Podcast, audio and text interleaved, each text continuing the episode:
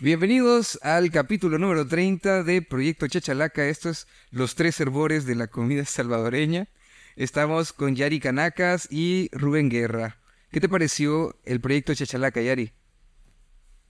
No, me parece que es una oportunidad súper chiva. Mira, tanto de las personas que lo, que lo escuchan y, y de ustedes de darle voz a un montón de cosas que están como escondidas de acá del país y que, o sea, de verdad necesitan que, que más personas estén como al tanto de lo, de lo que está sucediendo como alrededor de, estos temas, vea, de, ya sea de los orígenes o de la historia o de algo del país que no tenga que ver con la mala fama que tenemos afuera, sino que rescatar como las cosas, las cosas chivas que tenemos. Ok, Rubén. Fíjate que creo que realmente eh, me voy como bien impresionado por el hecho de que siempre el que más termina aprendiendo aquí es uno mismo. O sea, yo creo que me voy con otro montón ya de técnicas, pensamientos. O sea, no hemos cocinado nada, no hemos hablado de ninguna receta, pero las cosas que hemos hablado sí dan como una noción más general del procedimiento, de la tradición y del sabor de la comida como tal. Y, y te va, me voy como con un concepto más armado. Creo que eso ahora la pregunta cuál es la gastronomía salvadoreña y ya tengo más herramientas para defenderme, definitivamente. Eso era lo que iba a decir yo y, que salí con hambre también de capítulo. sí, totalmente. No, la verdad es que fue un, viaje muy interesante desde aspectos precolombinos, este, la colonia y en la actualidad de cómo nos estamos comportando nosotros respecto a la, a la cocina salvadoreña. Y bueno, este, vamos a ver en este capítulo elementos como los pop-up en El Salvador, que son algo muy interesante y que valdría la pena seguirles la pista. Así que esperamos que disfruten tanto este capítulo como nosotros. Comenzamos. Bienvenidos al capítulo número 30 de Proyecto Chachalaca. En este capítulo vamos a hablar sobre la gastronomía, la gastronomía salvadoreña. En este capítulo nos acompaña Yadari Canacas y Rubén Guerra. ¿Qué tal, Yadari? ¿Cómo estás? Muy bien, muy bien, gracias. ¿Y qué tal, Rubén? ¿Cómo estás? Pues fíjate que he mentalizado que ya cené, pero que estoy seguro que al final de este podcast me va a volver a dar hambre. Es muy probable, es muy probable. Así que si no han desayunado, eh, pues también póngale pausa vayan encargando ya las pupusas para que al final del podcast ya puedan desayunar. Sí, por favor, háganse ese favor ahorita. Bueno, Yadari, este, vamos ahorita aquí en abril. ¿Cómo te va tratando el año? Ah, yo diría que bien y más si es de comida. Por el momento estoy ah, satisfecha de un montón de cosas de comida. ok. ¿Y a ti, Rubén, cómo te está yendo? Pues fíjate que después de la Semana Santa ya, digamos, sufriendo un poquito menos, porque personalmente a mí no me gustan los pitos en frijoles y mi mamá todo este tiempo no sé cómo le ha hecho, pero sigue sacando pitos para hacer los frijoles, entonces ya voy a comenzar a comer yo frijoles sin pitos por fin otra vez. Así que creo que ya comienza una buena época para mí. Mm, que yo de, Semana Santa, yo siempre le he dicho uno, es que de, vacaciones uno necesita vacaciones a veces porque las agarra muy en serio. Pero bueno, comenzamos entonces con este, este capítulo. Muy bien.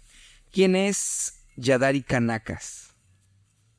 Ay, pues yo solo me podría definir justamente por este capítulo como una apasionada de la cocina y en específico de la cocina salvadoreña porque qué rico, qué rico comer eh, un, montón de cosas que, que, tiene El Salvador para ofrecer.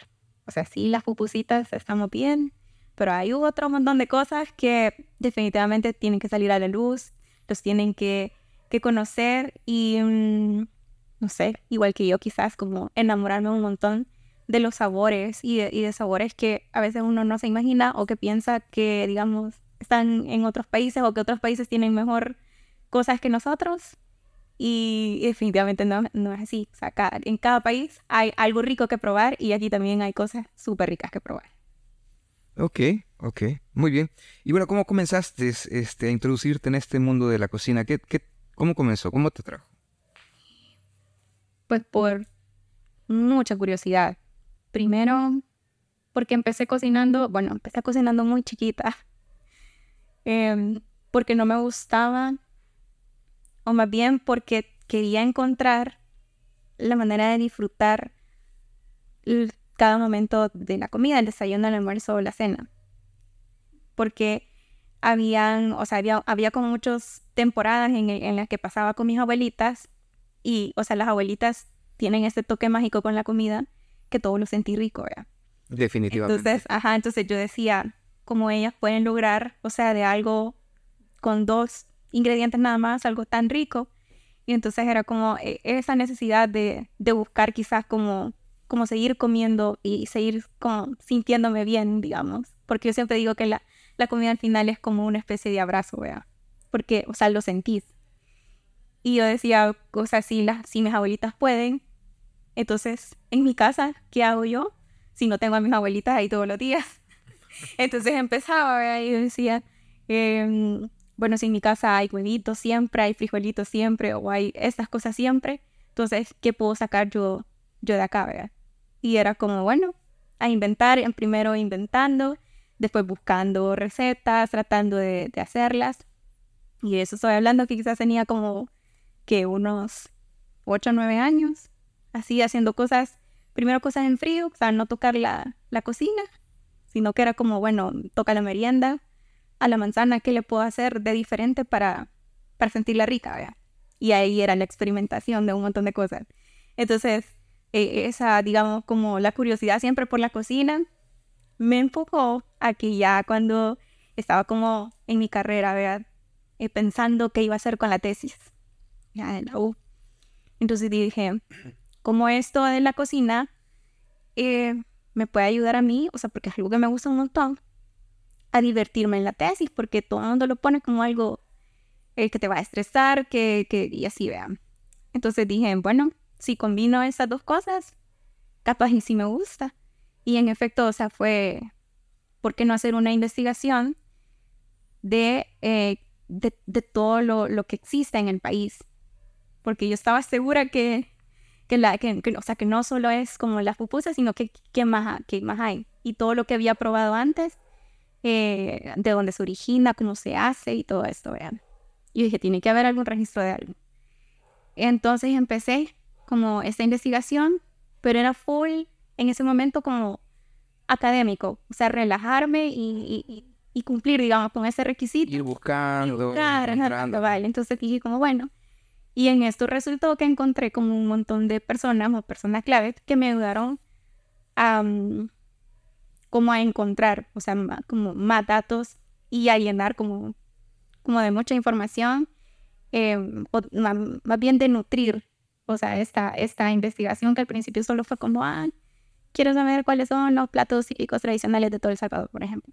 O sea, así empezó, pero al final terminó en dividiéndose como en ya en algo más cronológico de qué pasaba antes eh, con la comida y así, como algo ya más formal. Ok. Y muy bien, dentro de esta investigación, ya nos comentabas un poco antes de, encender los micrófonos que tenías un vínculo con esta cocina, digamos que, que viene del el tiempo de la colonia y un poco más atrás el tiempo del de, precolombino, ¿verdad? ¿Cómo, ¿Cómo, está esa relación que tienes tú? Digamos, bueno, me siento conectada quizás porque por, por lo mismo que mis abuelitas y las mamás de, de ellas, eh, como ellas iban como haciendo su propia interpretación de un montón de recetas que, que ya existen. Y yo decía, eh, si ellas, eh, si ellas son como capaces de ponerle o de, o de distinguir los sabores, por ejemplo, de una misma planta, pero si está cultivada en X o en Y parte, eh, si ellas logran identificar o, o, tener esa sensibilidad de, de, sabores, entonces si ellas lo tenían, de alguna forma yo también lo sentía, digamos, porque yo sí era como, eh, siempre era como, no, no compremos las manzanas ahí porque me gustan más de otro de lugar. Otro lugar. O, o, me gustan más, por ejemplo, los huevitos que traigo de la casa de mi abuelita que, que, que, que, que venden en el súper, por ejemplo. Entonces, como, como ese tipo de cosas, me sentía siempre como, quizás porque me fijo mucho, soy muy observadora con, con, con mis abuelitas, entonces decía, quizás yo estoy como adoptando el gusto de ellas. Entonces, digamos que esa conexión siempre existió, o siempre existe más bien. Y, y eso siempre como me empuja a que siga yo tanto investigando y experimentando, digamos, cocina. O sea, no, nunca he tomado clases, solo es de ver y de, y de, y de combinar al final, a ver, de experimentar qué, qué, qué va a pasar con eso. Entonces, eh, digamos que hay una conexión como de las raíces de. Ok. Ok, bueno, ¿y, y qué encontraste en esta, en, este, en esta investigación respecto a la cocina precolombina? ¿Qué, qué identificaste? Quizás lo más interesante de eso eran como los tipos de cocciones que existían en ese momento, porque si bien es cierto, era como el centro siempre era el fuego. Y de hecho... Mira que yo realmente solo conozco la cocción de microondas. Y... no, ajá. Y es como de... Mm, hay una... Bueno, si, si alguna vez han ido a Joya de Serem, sí, sí, eh, sí. hay un... Hay un hay una- un diagrama súper chivo de cómo era la, la, la cocina precolombina. O sea, en estructura, ¿verdad? Cómo, cómo se componía, dónde, dónde eran sus partes y eso. Entonces siempre el centro era el fuego y siempre era un, era un círculo. El centro es el fuego y a los alrededores tenían como es, eh, el- los, digamos, los recipientes donde almacenaban, eh, donde hacían las preparaciones, o sea, sí estaba como dividido. O sea, así como conocemos nuestro es- estante de la cocina, digamos, donde está la tabla de, de cortar, el, el para preparar y así. O sea, igual la cocina precolombina tenía como... Entonces era como una Como especie de alacena alrededor del fuego. Sí. O sea, bu- no, como una especie de preparación, porque la alacena estaba aparte. O sea, el almacenamiento. Sí, el almacenamiento de la comida. Ajá, pero la cocina, lo interesante es que el círculo, em, digamos, tenía como, no sé si al final se relacionaba bastante también como con el clima, como con la entrada de luz y etcétera, porque digamos, tenía como solo una entrada de luz y ahí era donde hacían las preparaciones de, como para cortar, alinear y, y así, donde Ya. hacían como... Luego estaban las otras donde hacían como las fermentaciones o, la combinación, vea, como, como de ingredientes. Entonces ahí es donde estaban como otras, otras cosas. Luego están como, como donde están como las vasijas, en donde van, no sé, como guardando, eh, ya sea como ingredientes para hacer especies o, o algo que, que hiciera como funcionar como, como todo el circuito de, de la cocina antes de llevarlo al fuego, vean. Al fuego. Ajá, entonces, y eso también, eh, eso que se encontró ahí en Joya de Serén, digamos que es como un modo deck, y, y también hay otras, ot- o sea, otros descubrimientos en, en, en otros, en otras partes del país, pero digamos que la, la o sea, lo interesante es, es saber que no, eh, que no solamente usaban el fuego, de decir, vamos a hervir las cosas, vamos a, a asar las cosas, sino que eh, hay un montón de, de, de- de maneras No, preparación. de preparación. Mira, respecto a eso yo tengo una pregunta. Fíjate que, bueno, en otros podcasts nosotros ya hemos hablado acá del idioma náhuatl y todo lo demás, pero eh, yo conozco en náhuatl la palabra para asar, para hervir, para cortar, para tostar, etcétera, pero yo nunca he oído la palabra en náhuatl para freír. Entonces te quiero preguntar, no sé si hay como alguna evidencia de comida frita o de frituras específicamente. No, en, en lo precolombino no. Sí, porque el aceite Porque- es una cosa que vino después. Ajá, eso, eso vino después. Y de hecho, vaya, la, la, gra- la grasa, como la conocemos, para cocinar, o sea, fue importación. Y al fijarse de que, digamos, los señores, porque así le llamaban, digamos, eh, los pueblos indígenas a los, a los españoles que vinieron, eh, cuando ellos se fijaron que sí utilizaban aceites para hacer diferentes tipos de cocina, empezaron ellos también a buscar como los tipos de, de, de grasa. O sea, las grasas ellos lo ocupaban para otras cosas, no. Ah, es como algo nuevo que vino para eh, a la cocina. Ajá. Entonces empezaron a, es como, ah, sí, podemos. Esto se puede utilizar se porque- puede utilizar para la Porque cocina. me imagino que la grasa, o sea, ya se conocía. Fíjate- bueno, fíjate que al menos sí en náhuatl yo conozco palabra para grasa como tal, pero me llama la atención que, por ejemplo, a la, a la crema, a- o sea, al lácteo, eh, ellos le dicen mantega como, como la palabra para manteca, que esto también lógicamente vino con los españoles, porque no habían vacas acá, ¿verdad? Pero también la reconocen como tal como una grasa, pero no tiene un nombre en náhuatl, o sea, al parecer si viene algo de estas grasas añadidas, como la, como la crema, el aceite, etcétera, no formaba parte de su... No, no, o sea, eso sí es, digamos que bien característico de, de la cocina precolombina, que no existen las frituras, sino que solo los tipos de, de, de, cocción con fuego, pero digamos está la cocción seca, que es lo que nosotros conocemos como el asado, que es que no es directamente sobre el fuego, sino que hay algo que está antes del fuego eh, y ya sea que lo ponían aéreo, o sea, colgaban las cosas para que, para que ah, el calor llegara. Sí.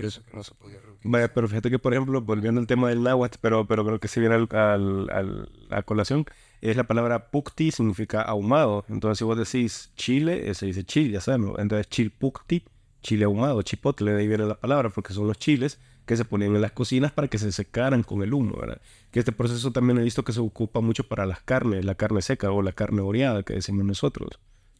Ajá, digamos, la... Ah, esa es otra cosa. La carne en lo precolombino, digamos, no es así como lo conocemos nosotros ahorita, que los cortes de, de res y etc. O sea, eso, la, la proteína que ellos sacaban era más de, de, de vegetales, o sea, que que de animalitos. Sí tenían una categoría de, de animalitos, pero son como animalitos silvestres, digamos. O sea, ahí está como lo, el mapache, como los animalitos tipo roedores o cosas Los tacuacines, que son bien populares en la, digamos, en ese sentido. De hecho, tacuacín, como decías tú, es comidita. Comidita, ¿no? Ah, porque también se reproducen muy fácil, son fáciles de agarrar, entonces era como una proteína fácil, digamos. Ajá, e, era como, sí, entonces, y, cabal tenían como, como esa, esa categoría nada más, o sea, la car o sea, la, era como un tipo de proteína. Pero, y eran súper sabios al momento de, eh, digamos, elegir como, como las plantas o los vegetales que, que iban a utilizar. Y entonces aquí también vienen cosas interesantes porque es como Em, aquí te, actualmente decimos, ay, mm, todos aborrecemos los vegetales hervidos, por ejemplo. No, no, o sea, mira, yo sí, no, no, me lo como, pero, pero en la papa sí.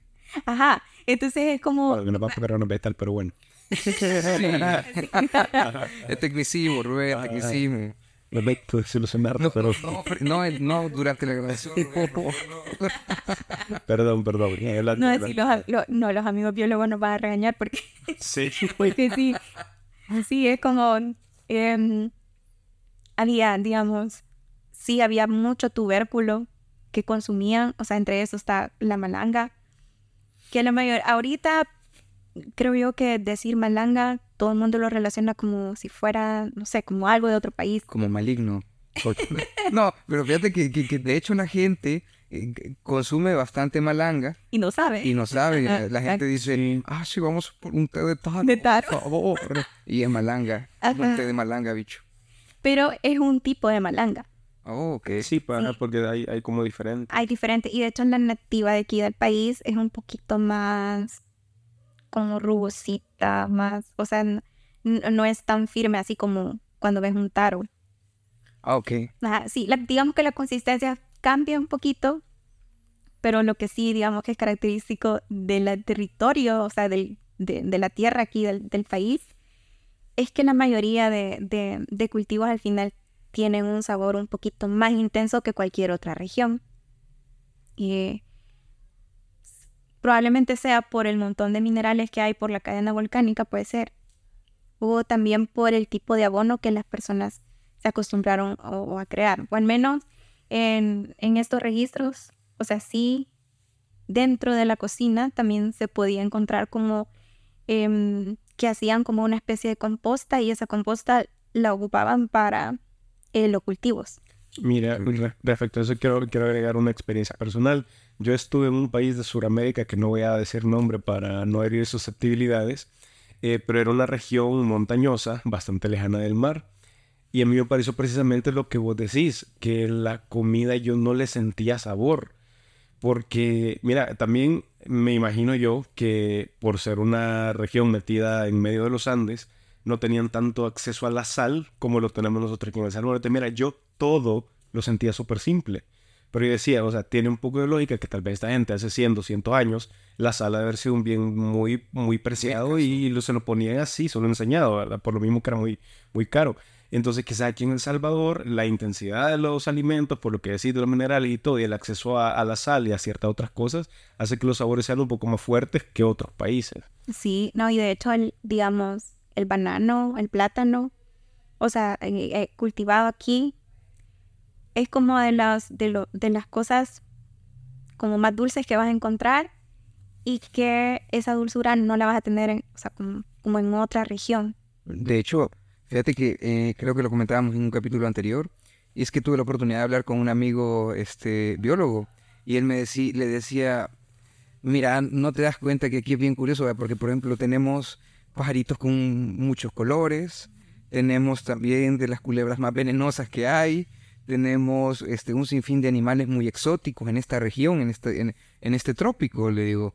Y casualmente también tenemos gente muy violenta, tenemos casos muy curiosos, le decía yo. Y me dice, sí, mira, fíjate que hay una teoría que dice que aquí como la presión, la humedad, todo esto es como, se traduce como en energía, este, digamos que, que, afecta a las plantas, pero así como que, por ejemplo, la, la, humedad, la presión atmosférica, ah, imprimen en, digamos que las plantas, en los animales, un, digamos un ánimo diferente. Y esto coincide también con el hecho de que tal vez tenemos este vegetales este, con mayor sabor, eh, fruta con mayor intensidad en el sabor también. Y es muy interesante porque coincide este hecho también, otra cosa que, que se manifiesta con mayor intensidad en esta región. Sí, sí, sí, y también pasa con, digamos, con los ganados o con, o con el cerdito. En la carne del cerdo suele ser algo bien insípido, o la carne de una gallina, por ejemplo, suele ser bien insípida pero particularmente si los cerditos son, digamos, como de, de, de algo, una granjita más local, o las gallinas son como 100% indias, como te dicen acá, porque su crianza, eh, su alimentación es a base de lo que las señoras les preparan y no, y no, y no de algo pues más procesado, vean. Ajá, entonces los sabores definitivamente son, o sea, son distintos. Y digamos, este sabor bueno, a mí me gusta decirle sabor salvaje, en realidad es la palabra qué bonito, qué bonito, sabor salvaje, qué bonito. Mira, qué bonita forma de decir chuquilla. Ajá, Ajá porque eh, la chuquilla es eso, o sea, es la concentración de, de todo el mineral que hay en la, en la carnecita, o en la grasita, o en las capas de piel de los animalitos. Eh, es súper diferente a, a, o sea, cualquier otra carne export, importada de, de, de, otro lado. Lo difícil es, pues, que obviamente acá eh, sí es difícil mantener, digamos, como un ganado destinado para eso, o es difícil mantener, digamos, em, gallinas que, que sí vayan a, a, tener como, como ese sabor.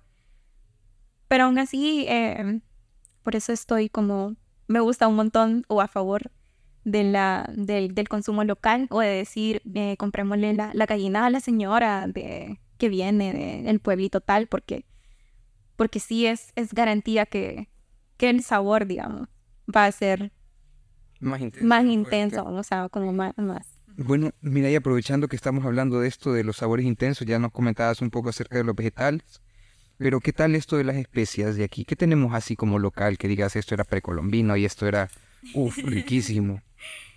Digamos como el achiote o los achiotes, que aparte de darle color, o sea, sí, digamos que es como un potencializador de sabores. O como la hojita de laurel. Fíjate que quiero hacer el paréntesis con el achote, perdón. Una vez mi mamá parece que se le ocurrió hacernos enchiladas y simplemente está lloviendo, no había achote, entonces digo, las voy a hacer así nomás con el, con el, ¿cómo se llama? Con la masa chile. Mira, y cabal, va sacando como aquellas tortillas cheles, cheles pero, o sea, idealmente cuando vos probas una enchilada, un pastelito, por ejemplo, que lleva el achote, no es como que te destaque un sabor del achote como tal. Pero mira, yo ese día que probé esas enchiladas cheles, o sea, definitivamente fue como aquí algo le falta, o sea, esto no es así, ¿verdad? O sea, y sabía específicamente que era eso, pero es como ese potenciador de sabor que vos decís. Sí, o sea, es como la pimienta, digamos. Sí, la pimienta tiene un sabor, pero su función es potencializar más el sabor de, de, las cosas. La propia sal tiene también ese... ese efecto, ¿no? Ajá. Entonces, digamos, había, hay como una serie, ponele, de, de plantitas nativas. Les voy a deber los nombres, pero les prometo dejarles una lista porque esas plantitas, por eso mencioné el laurel, porque el laurel eh, entiendo que no, no es 100% de acá, pero la función es bien similar a este, a este como listadito de, plantitas que prácticamente es eh, sacarle como el enaltecer el sabor de lo que de lo que se está cocinando. O que la fusión de sabores si son más cosas de si agregas proteínas con vegetales o con frutas o sea que la combinación digamos que la fusión se dé de forma balanceada. Ok. Ajá, entonces y que, y que, y que eso esté como... También obviamente la, importa bastante la cantidad que le vayas a poner de, de, de, de, esto, pero, em, o sea, su función es, es esa y creo que en la actualidad estamos o la desconocemos o nos asombra porque nos acostumbramos un montón a lo que ya viene preparado, ¿vea? que son los sobrecitos de consomé, ah, o las especias que ya es como especies mediterráneas, especies no sé qué. Y vos ya sabes que le va a dar un sabor a algo y que te va a saber rico. Entonces, em, ese balance de sabores y también por eso eh, es, digamos, pone como en jaque a los, a, los, a los que quieren iniciar en la cocina, porque es como, pero yo cómo le voy a dar el sazón? Vea, porque solo te dicen póngale una cucharadita o te dicen póngale sal al gusto. Pero, ¿cuál es el gusto? ah, entonces pero, pero mira, y esto de que, bueno, yo lo he escuchado y, medio lo he experimentado, pero así como es, a ciencia cierta de que conforme te vas acercando a la costa, los platillos son más salados. Sí, lo que pasa es que, bueno, e, es, es cuando te dicen es que no tenés desarrollado el gusto. Pero hay como un poquito de tecnicismo ahí, digamos, en cuanto a cómo está compuesta nuestra lengua y cómo vamos nosotros desarrollando como el, sentido del gusto. Y es que si las preparaciones, desde que está bien chiquito, eh, la sal está presente y la, y la cantidad de sal es como bien significativa, entonces tu gusto se acostumbra a ese nivel de sal y obviamente cuando vas creciendo, como vas necesitando como más. Entonces es como em, necesitas que ese nivel de sal eh, ya para vos ya se convirtió en algo normal. Entonces para sentirle un gusto diferente o un gustito más, o sea, como, como algo que vos digas como, ay, sí, eso está como más rico, vea, o que, o que tu apetito se vaya como abriendo a, a, más. Entonces van como subiendo como los niveles. Es como como el picante. Okay. Cuando empezás a probar picante, el primer picante puede ser nivel cero y vos estás, pero enchilando un montón. Sí, sí, sí, pero después vas probando, probando, probando el mismo durante varios, bastante tiempo. Probas uno más fuertecito y ya lo sentí más tranquilo. Y así, o sea, es Mira, qué curioso esto, porque yo me acuerdo de pequeño, de pequeño, este, con este, e, este, estos jalapeños, estos jalapeños en rodaja que te venían en los curtidos de, de las pupusas. Yo una vez mordí uno por accidente y yo me acuerdo que el, el dolor que me generó en aquel momento, se me salieron las lágrimas. Pero hoy en día, para mí es una cosa sumamente normal. O sea, sí, es sencillo. Porque también va, o sea, vas generando como un registro de todos los sabores.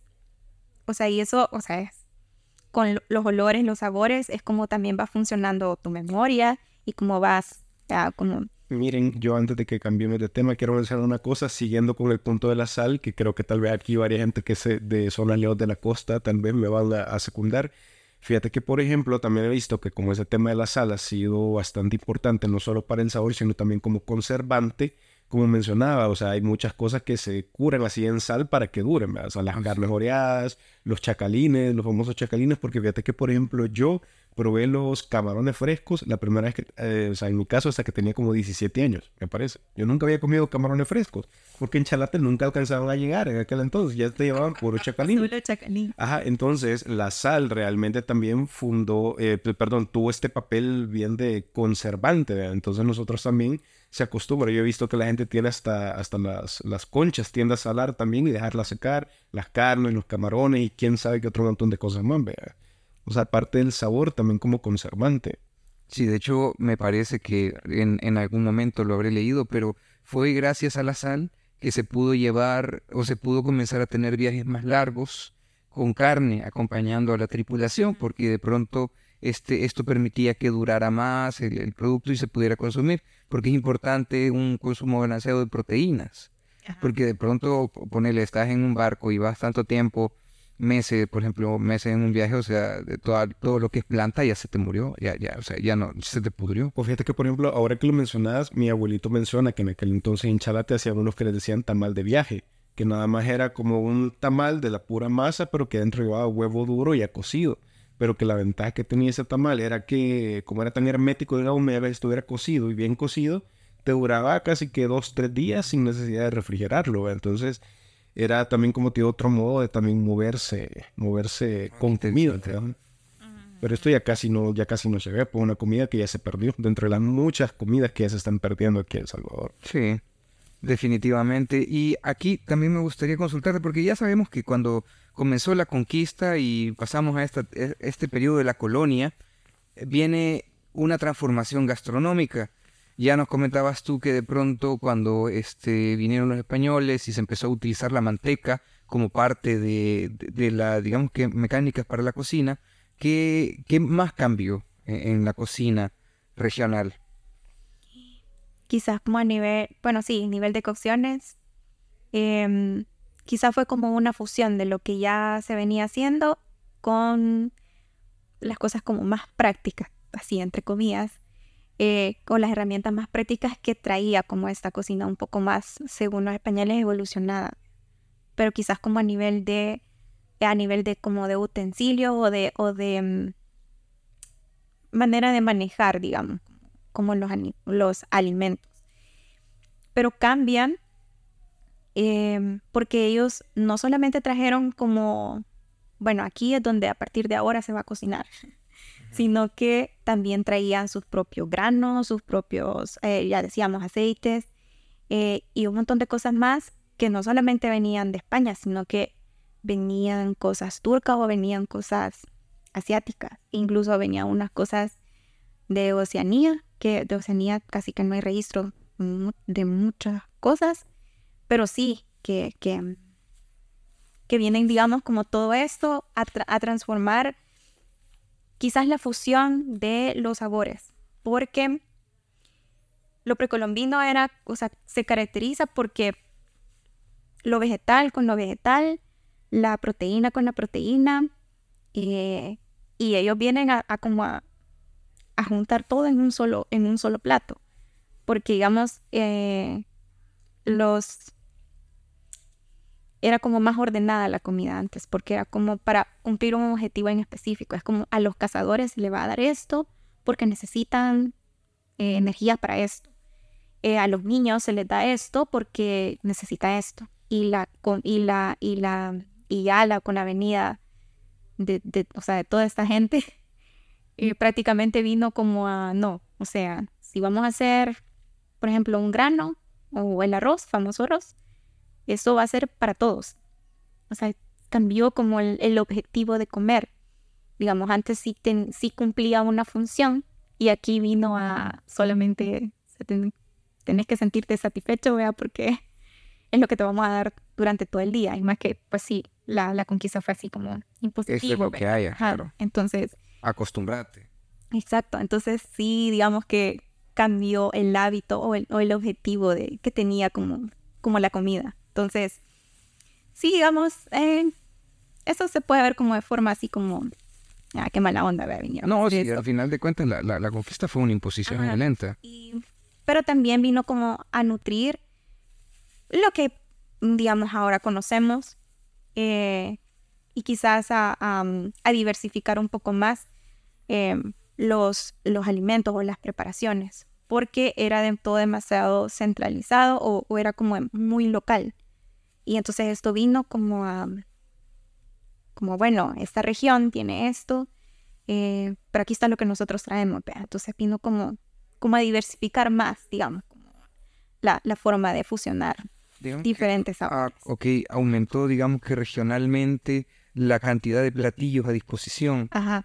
dentro de tu exploración sobre la, la comida que se hacía en aquel tiempo, ¿encontraste algo que se hiciera con cacao? Sí. Porque me parece que esto del, del, del, mole, no sé, o qué es lo que se hacía con cacao. Más que todo era eh, quizás la fermentación, o sea, todo lo según el nivel de fermentación del cacao, así iban sacando como diferentes cosas para consumir, digamos. Sa- sacaba, por ejemplo, el Choco Crispy, Nesquik. Casi, casi. Pero, eh, por ahí. eh, la- No me veas así. Pero sí, o sea, no, y de hecho el, ca- vaya, el cacao, em, no, pues si no es la semillita que decimos como, ay, que la semillita así negrita, no, sino que sabemos que tiene una pulpa y todo esto, El- entonces, el- ¿Cómo se llama esto? El mucílago del cacao. Es- esto, e- esta cobertura. sí. toda la capita blanca que, que, que lo envuelve. Deliciosa, por cierto. Entonces, eso el- ellos lo ocupaban para hacer un tipo de alimentación, por ejemplo.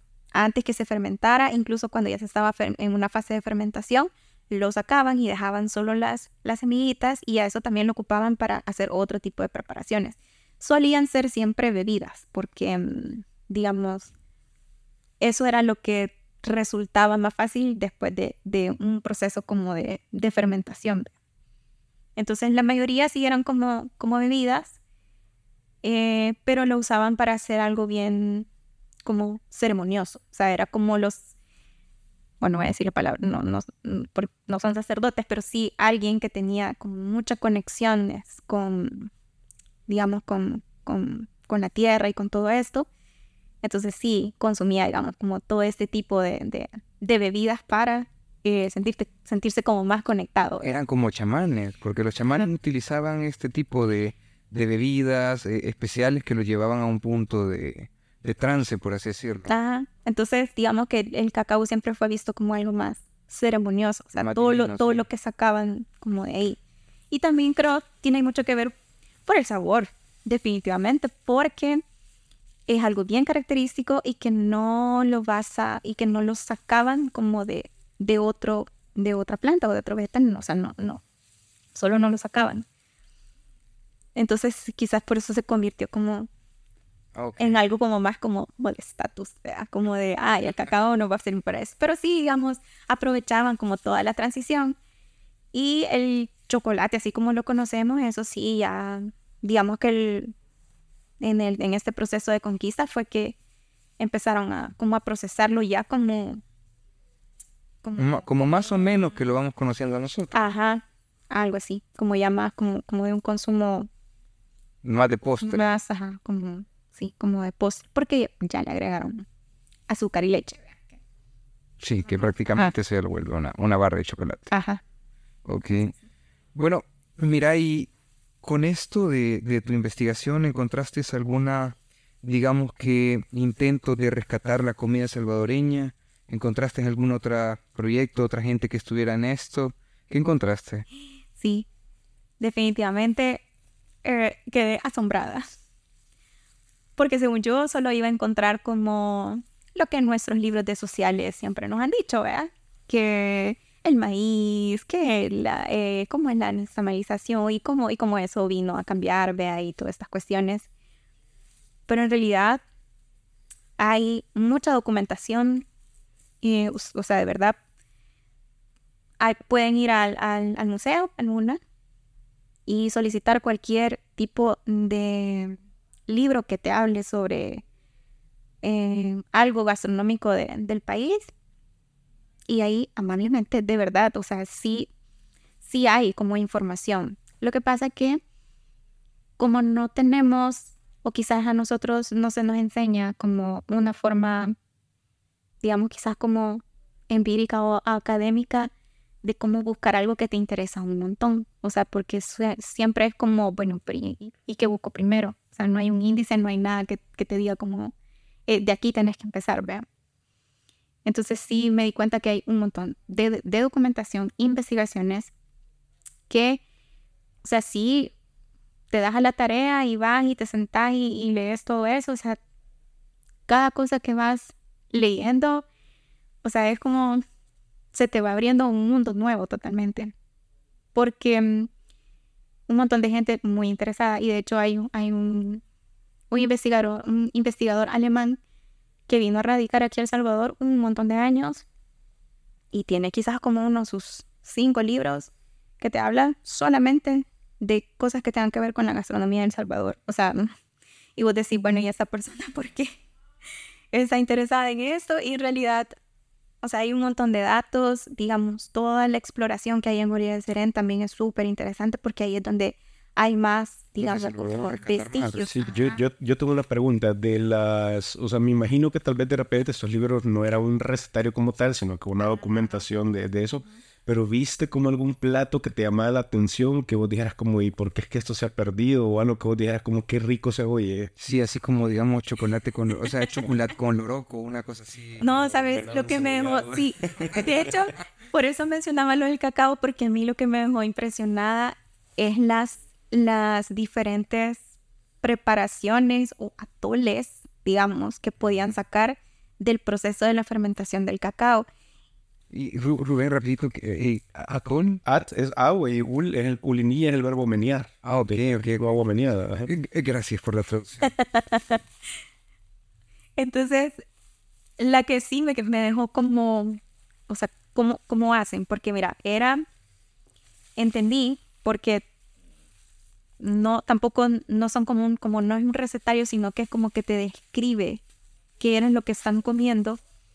Entonces decía que era como una especie de, mm, como que habían machacado algo, o sea, que era como la pulpa esto del cacao, que tenía unos chiles, o sea, picantes, eh, así nativos de la región, y que le habían puesto em, como ave, pero porque ellos decían como, pero se entendía como que era alguna parte de la ave, pero son quizás como las no sé si la vísceras o, lo que conocemos como la gallinita, como la, molleja y como todas esas cosas.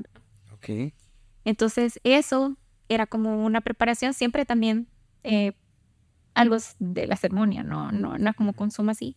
Pero me dejaba impactada porque yo decía, ¿cómo vas a ver? O sea, ¿Cuál es el sabor de eso? Ah, porque yo me lo puedo imaginar. Porque están hablando como la pulpa del cacao, que es como medio dulzona. Sí, más el chile riquísima. Y el, ajá, más con el sabor del picante, más el sabor del el sabor que es pollo. como, pero es, pero es como la, o sea, sí, como una víscera, pero pues. entonces como ese sabor como, como hierroso, vea, o sea, como eso. Hierroso, ajá, entonces era como, como ese tipo de preparaciones. Guacala, qué rico es.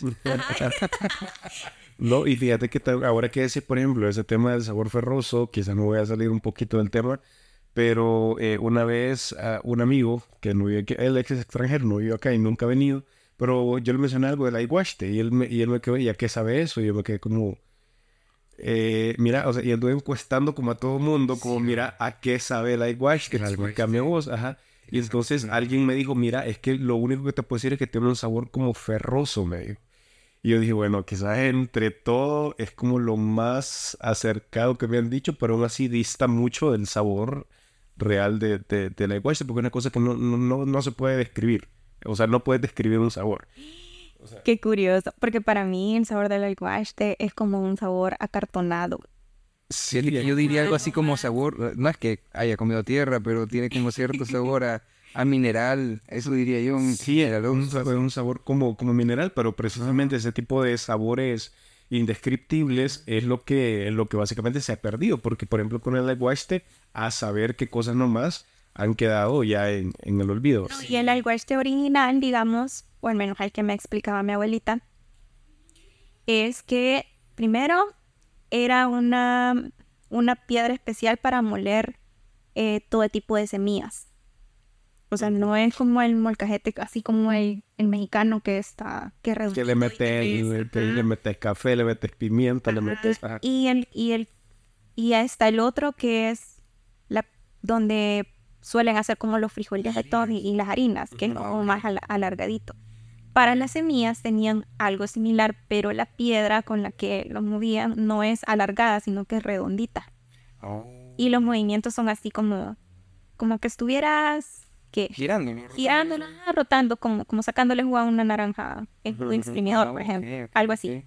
O sea, la piedra y la redondito. Y eso es para solamente para las semillas. O sea, no es porque, ajá, decía, y la, y la, la piedra de las semillas em, también te servía como de, de alguna forma, también le daba sabor y por eso es que se sentía diferente las, las semillas. Y me dice el alguaste que venden ahorita o, que te venden en el súper, o sea, ese no es alguaste, ese es una combinación o es una base de, porque al final el alguaste lo combinan con otras semillas y con harina para que abunde, o sea, porque si solo sacas eh, la semilla de morro tal cual, o sea, te sale un... Sí, ahí te agarra la sombra de Cristo muriendo eso. Ajá, entonces por eso, mira, y fíjate que sí, hay, hay, hay señoras, todavía aún en los mercados hay señoras que te dicen, mire, este es algo este puro. Este es del bueno. Este, este, este es puro, me, porque, porque, este no, porque este no tiene harina y se nota. Eso lo con la buena así de verdad. Ajá, y se nota y obviamente te lo venden más caro, ¿vea? porque se te dicen como, no, este no es molido en, en esto no es de molino, este es de, este de, de así, de piedra. No es de, molino, es de piedra. Esta es de la que dejó Anastasio aquí no viendo fuera. No, pero qué interesante que, que, de pronto tenías toda una línea de cocina Black and Decker este, basada en piedra. no, fíjate que serio, o sea, o sea, regresar a eso podría ser interesante, o sea, y de hecho es como... Porque sí, o sea, definitivamente las trituradoras no es lo mío. pero pero sí, o sea, em, incluso las semillas, digamos, también es, un proceso que se ha perdido un montón porque em, hay un montón de semillas que te sirven para un montón de cosas.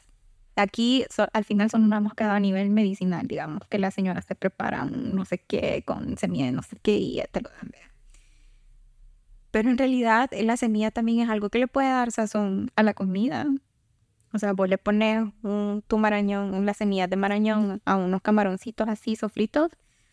Eso queda delicioso. Y sabes, y al final estás usando eh, una técnica de cocina que perfectamente es, o sea, es salvadoreña, ¿verdad? Es como combinar ese tipo de cosas o no que vas a moler la semilla, pues, pero, pero la fusión de sabores o buscar esa fusión de sabores. Sí, y fíjate que respecto a eso te gustaría agregar, por ejemplo, la gran cantidad de hojas que hay también que le dan sabor, como por ejemplo hablábamos al inicio de, del podcast del chipilín, ¿verdad? Que hay como diferentes tipos de chipilín incluso. En náhuatl, bueno, la palabra es eh, kilit, pero nosotros en Charate, por ejemplo, tenemos uno que le decimos quilete, que es parecido. Hay otro que se llama guate, pero estos kilit en náhuatl son como una familia de hojas que se pueden comer pero no es solo el chipilín, sino que son como, como varios, por así decirlo. Que de hecho el oroco cae dentro de esa categoría también, que se le dice masagili, que también es un sabor bien fuerte, bien, bien... O sea, que, que, tiene una gran presencia en la comida. Sí, sí, definitivamente. Y, ponerle que, que el, el, oroco es amado por unos, odiados por otros. Sí, por, por, por, eso, porque tiene un sabor... O sea, pasa lo mismo que la sal. Si vos no te... No, si ese sabor desde chiquito no está registrado, o sea, difícilmente cuando ya crezcas, a no ser que seas un foodie y que y querrás experimentar todos esos sabores, o sea, no, no, o sea, no, es como... Fíjate que a mí de pequeño no me gustaba, la pupusa de, de, de, de, quesillo con loroco no me gustaban. Ya fue grande que me agarró el gusto por... Pero, pero sí, quizás de pequeño tuve el registro alguna vez de que no me gustaba, ya, pero ya después sí me fue gustando. Porque puede ser que ya probaste cosas como parecidas a ese sabor, entonces ya es como, ah, tu memoria es como así. sí, de hecho, fíjate que yo ya siento que con la edad que tengo actualmente, ya empiezo a sentirme a maitro porque ya, por ejemplo, la, vamos a ver, la pacaya, ya, ya logro, pues, sí, sí, eso, tío, El amargor, porque ya tomamos cerveza. ¿Qué te digo? No, no, pero sí, o sea, el, el, amargor, y de hecho, o sea, me pasa con el chocolate, ponerle de chiquita, obviamente hubiera preferido mil veces aquel chocolate con, con leche y un montón de azúcar. Y ahorita yo amo los que tienen 70% chocolate puro y ah, no, súper rico. Entonces, café sin azúcar. café sin azúcar. Pero es por eso, porque vas, ajá, vas desarrollando el gusto y es como hay más, los sabores más intensos ya no te molestan. Y fíjate que también yo creo que hay mucha... Ah, que me volví viejo. No, me...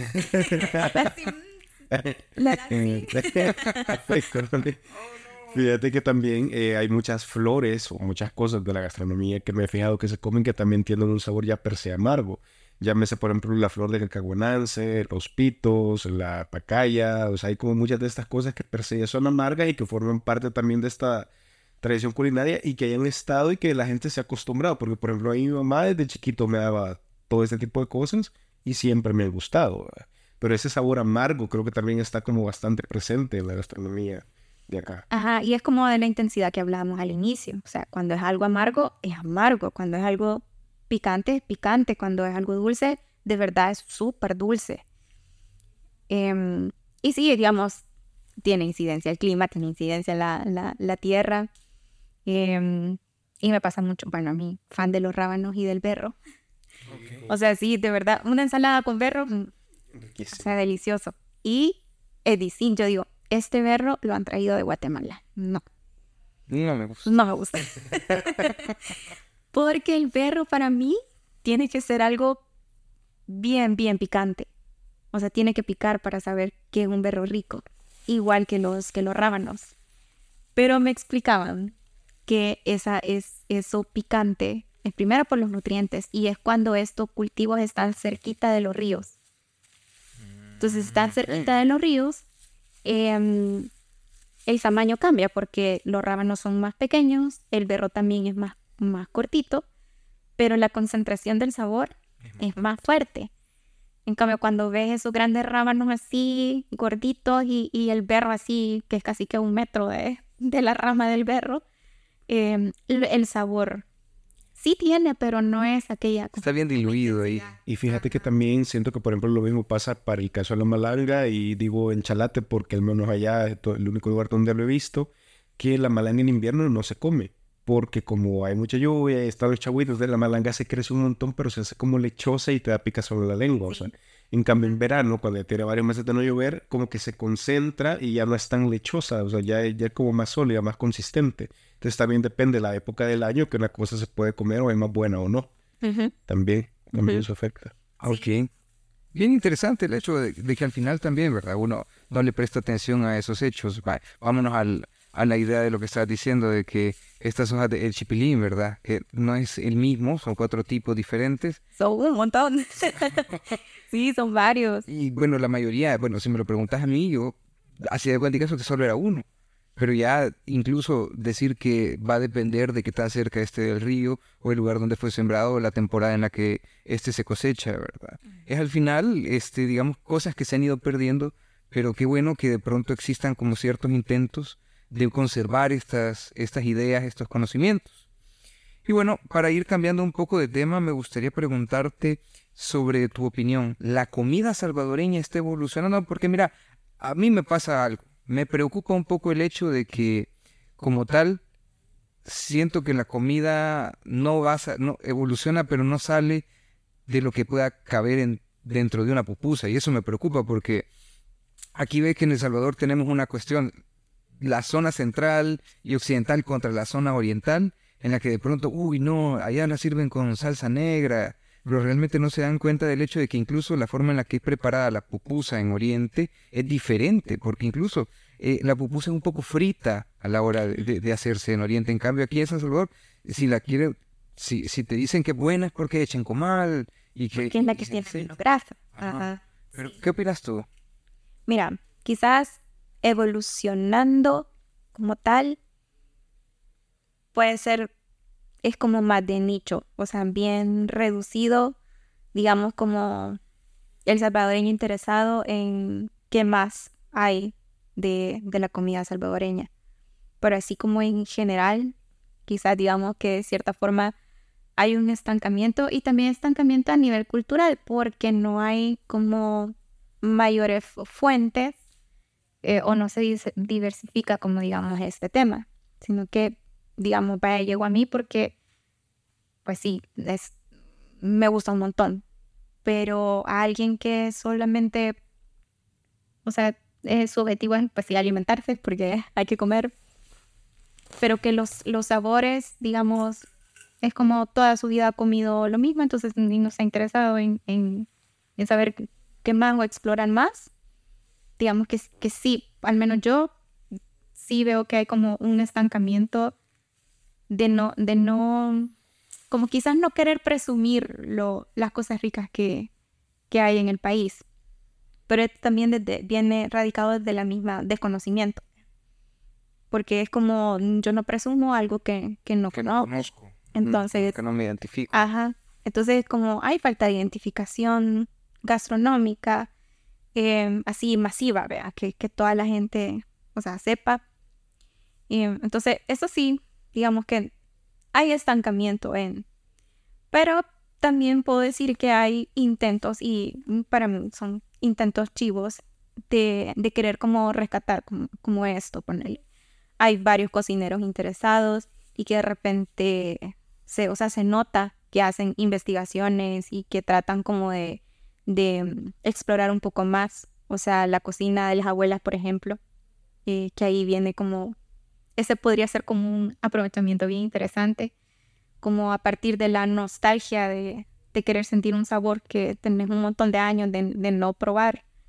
Em, o sea, ¿dónde lo buscas? Y ahí es como, decís como, no, pero quizás tengo que ir al pueblito tal a, a- A a conocerlo, ¿no? conocer ese, e- ese sabor, porque eso así era como mi abuelita lo hacía, por ejemplo. Entonces, esa como apertura o exploración o así, o sea, sí, fa- falta mucho, digamos, como camino. Mi- eh. Mira, cómo- mira cómo funciona esto. De pronto, este, vi- vivís aquí en San Salvador, por ejemplo, y vas a ir hasta allá, Huayú, a, a la feria gastronómica. ¿Y qué es lo que busca la gente? Por ejemplo, busca este salchicha argentina y- o salchicha empanada.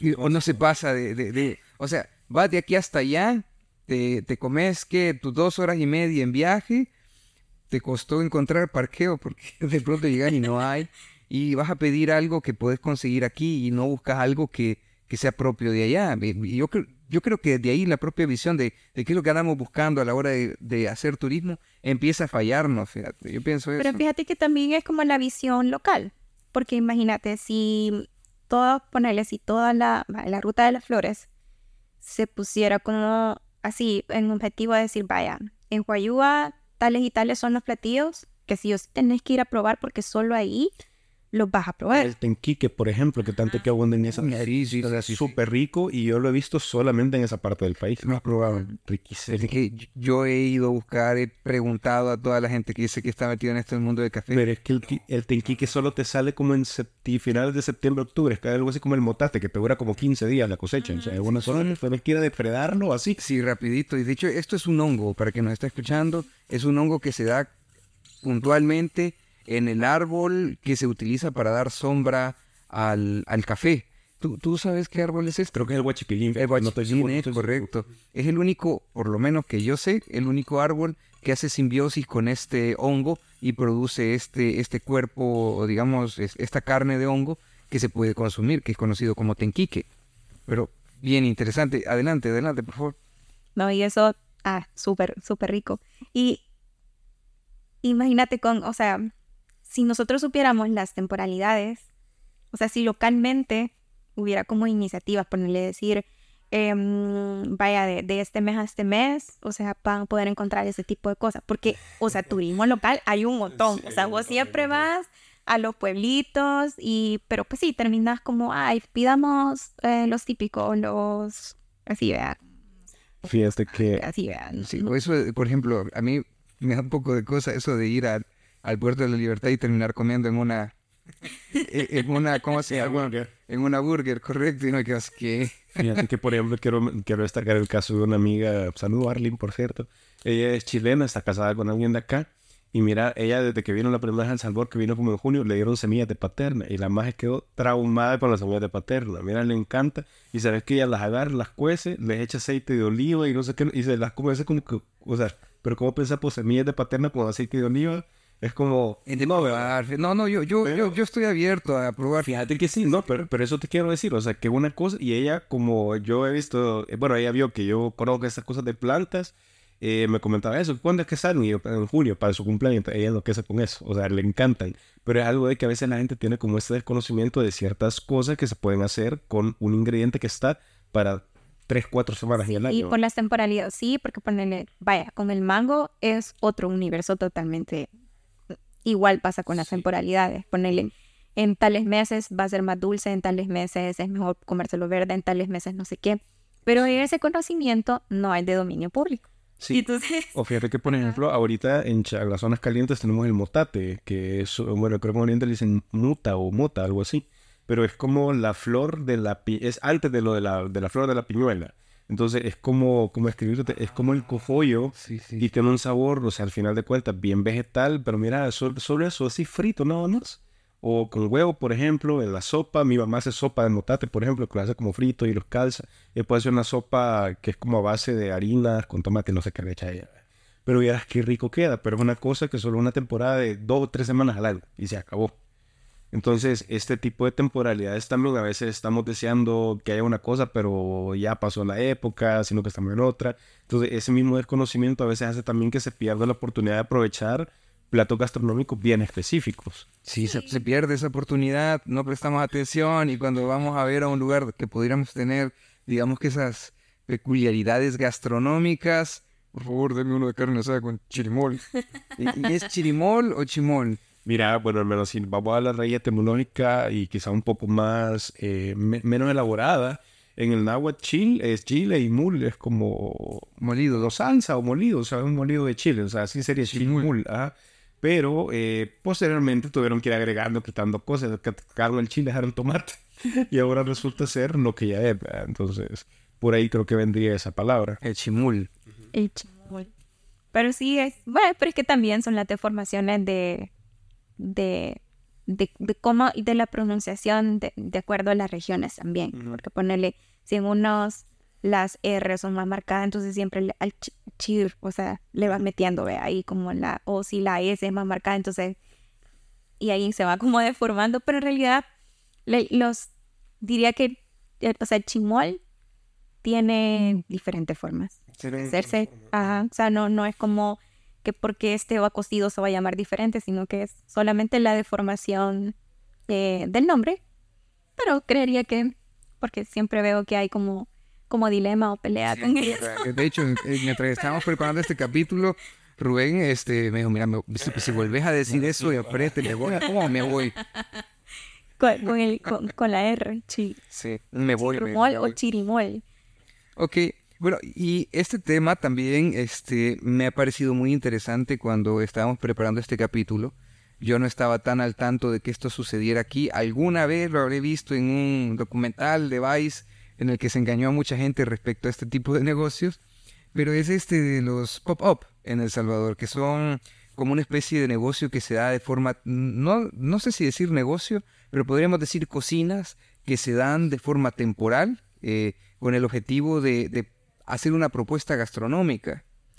Sí, y eso es, esos son de, de los intentos que, que me gustan un montón, ¿sabes? Por- porque es como una manera de rescatar eh, enaldeciendo la cocina con, eh, con mucha investigación de, eh, ya sea aquí, local salvadoreña o mezclada con otros orígenes o con, otros, o con otras cocinas, pero que tiene, o sea, que se ca- caracterizan por eso, por que lo importante del plato es el sabor y la fusión de sabor y la sensación, o sea, lo que vos vas a experimentar en tu gusto y no con el objetivo de eh, un plato enorme que te vaya, te va a saciar el hambre, vea, sino que es como disfrutar los sabores. Entonces, este, este tipo de, de cocinas que es, al final terminan siendo así como nómadas porque solamente nacen una temporada o, van, o se van acomodando de acuerdo a las temporadas o de, o de repente van surgiendo como invitados en X, Y restaurantes y así, vean.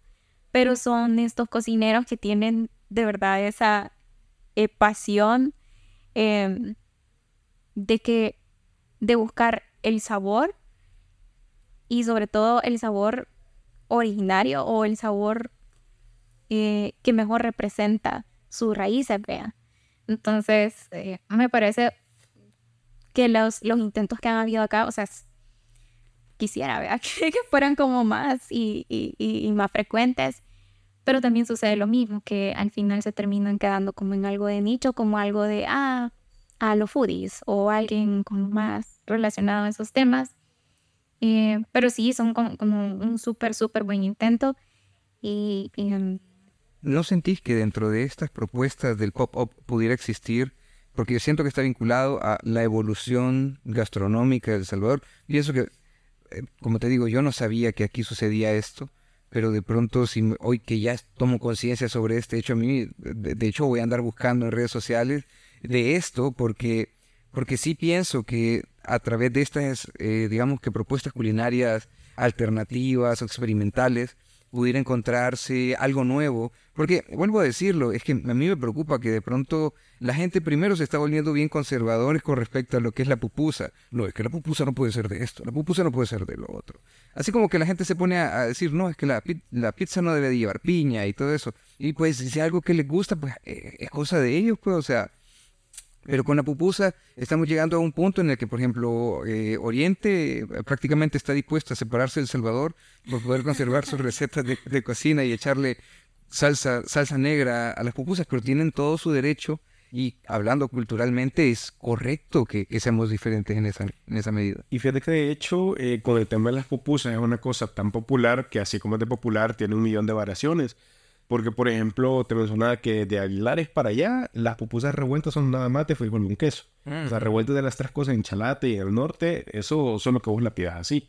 Eh, lo mismo sucede, por ejemplo, en el oriente. Yo he visto como muy común que ellos digan revueltas solo la de, a la de queso con chicharrón. Entonces, por ejemplo, ni siquiera estamos homologados. O sea, es que la pupusa es un universo tan grande que no nos vamos a poner de acuerdo nunca. Sí, o sea, ni los Salvador. Sí, cabrón, pupusiverso. Sí, pero mira, eh, también esta, esta, este tipo de cocina lo que tiene es que fragmenta los sabores para que vos de verdad experimentes cada uno por separado y juntos. Entonces, lo interesante de esto es que la pupusa al final solamente es, o sea, puede tener una proteína, o puede tener un vegetal, o puede tener una planta, em, algún tipo de, de lácteo, o sea, el queso y el maíz, o el arroz, o, o, o el plátano, o la yuca, que también hay pupusas de eso. Pero si vos lo ves por separado, al final es como, es algo que vos siempre, o sea, siempre has comido y lo, y lo, y lo puedes comer y, o sea, no te molesta comerte un trocito de queso, comerte, no sé, un pedacito de, de ayote, comerte los frijolitos así solitos, o sea, entonces, que, que exista como, como este esfuerzo de, de, de que volvás otra vez a, a lo que, a lo que conoces o, o- o lo que te gusta, pero ya con un objetivo de, de, De saborear. de saborear, o sea, de verdad sentir, o sea, estos frijolitos fritos que solo los hacen en tu casa porque es el único sabor, o sea, que no los has probado en otra parte, o sea, como, como ese tipo de cosas, o sea, que hayan intentos o que, o que esta cocina te, te dé como, te vuelva otra vez, ¿verdad? como a, re- a- a hacer, a destapar como la, la memoria. Em, o sea, es, es como, Es valioso. es como súper, súper, súper valiosa. Entonces, mm, creería que quizás antes de ponerse a pelear por las pupusas o, las, o así, o sea, sería quizás como de, de ver o de pensar, bueno, así como yo me podría ponerme a pelear con un eh, por las pupusas, o sea, ¿qué otro tipo de platos hay y qué otro tipo de sabores o cosas yo también podría defender? Entonces, y si ves ahí, te- ya te puedes quedar como, sí, pero, pero hay ot- otro tipo, hay otras cosas, por ejemplo, eh, los tamales, los hipoteatoles, eh, todo lo que conocemos como los antojitos típicos, Oh, sí, o sí, sea, sí, sí, claro que sí. todas esas cosas. De, de hecho, quiero hacer un pequeño paréntesis y quiero mandar un saludo a este héroe sin capa que este, se, se ponía fuera de la Universidad de El Salvador. Era conocido como el Vol- Volverriguas, que, que hacía riguas de, de- de queso, de frijol, pero era una mezcla, era como, ¿qué te digo? Yo nunca he visto riguas así en otra parte. Hicieron un sinfín de, de, de reportajes a él. Es que, es que mira, por 75 centavos, digamos que ibas, ibas haciendo tu almuerzo con eso realmente, pero era, era riquísimo. Y como paréntesis yo diría que tal vez es de las pocas veces que yo vi que empezó a evolucionar un poco más la, la, la gastronomía salvadoreña. Así que, Walter Riguas, donde quieras que estés, muchas gracias. sí, pero imagínate todos estos, o sea, él solamente es un ejemplo de cómo localmente, o sea, podríamos, o sea, creo que la evolución al final a lo que nos toca es como regresar al origen. O sea, a ver qué, o sea, por qué me gusta tanto a mí como este sabor y a dónde lo encuentro o de dónde surgió o, o cómo. Entonces, a, nivel ponerle local, la señora que se pone en la esquina a vender pastelitos, esos pastelitos no van a saber igual que en otro lugar. Entonces, tener o al menos apreciar la, la diferencia que tienen, eh, cosas así bien, que vos podés decir, que son bien del día a día o que son como bien O, de hecho, eh, cosas que tenemos ahí mismo, eh, tenemos por ejemplo un platillo tan común, mira, este otro ejemplo, yo me acuerdo que aquí en la casa solíamos hacer este dulce de, de ayote en miel, y el ayote en miel es rico, es una cosa sabrosa. Pero un día yo estaba comiendo ayote en miel y pues pasó ahí a, a la par mía y me dijo, echarle un poco de crema. Y yo, ¿qué? Y el enganche lo comemos con leche. ¿Con leche? Con leche, ah, no, con crema, con leche. mira, le, yo le dije, no, pero ¿cómo vas a creer que, que, le voy a poner crema a eso? Haceme caso, ponerle un poco de crema. Me Ah, güey, solo porque soy un loco por experimentar nuevos sabores y todo eso. Y le fue a poner un poco de crema. Y yo me quedé, increíble, le cambió, cambió totalmente el sabor. Yo me quedé así como, mi papá está, va de comer y comer, a yo tenía como un poquito de crema y yo me quedé, ¡Ah! no puede ser. Fíjate que yo... ¿Cuánto conocimiento tiene este viejo? A mí me pasó eso que fue a un restaurante, este, lo mismo, que venden así como cosas típicas. Yo pedí precisamente eso, un vaso de leche con eso. Mira, y la señora como, seguro. Yo como, sí, o sea, quiero la leche con el ayote en mí. Yo, pero, yo soy de chalate, se lo que a veces. pero sí, fíjate, no son como esas pequeñas a veces variaciones que, que, que, te potencian el sabor, pero que uno no lo espera, pues. Fíjate que otra cosa, como, bueno, chalate, vaca y ese tipo de cosas, casar de primo, sí, bueno. Eso yo Ajá. pero fíjate que, por ejemplo, otra cosa que también eh, lo hacía... Bueno, pero eso te voy a decir que solo, solo lo viste mi abuela, no sé si lo hacen otra, otra gente pero que por ejemplo ponen la yuca a cocer, pero cuando ya está cocida la sacan y le echan crema y queso, así fíjate, en la yuca. Y realmente queda bastante rico también, fíjate. Solo que aquí en el resto del sabor no he visto que, no he visto ese, ese plato. Yo no debe ser algo invento de ella. Fíjate que yo creo que esos son como las meriendas. O sea que, porque mi abuelita, o sea, era como, más que todo la, la mi abuelita de Sonsonate. La yuca a veces le ponía, mm, ponerle frita y azúcar. Así no hacían los, los palitos de yuca y, el, y en un platito azúcar para que, así como que es para como una empanada. Y para nosotros era como, ay, qué rico. O, o, o el plátano, vea, yuca o plátano así con, con azuquita. Em, o de repente era como, ah, tengo como estos guineos. Eh, inventaba hacer algún supán o alguna cosa y ya quedaba como, como no sé, como una especie de budín con, con el guineo. O sea, siempre había como algo rico o algo dulce más bien que comer entre medio de las comidas. Entonces, y siempre era algo así, como algo de lo que tenían a la mano, o sea, algo que, que tenían ahí.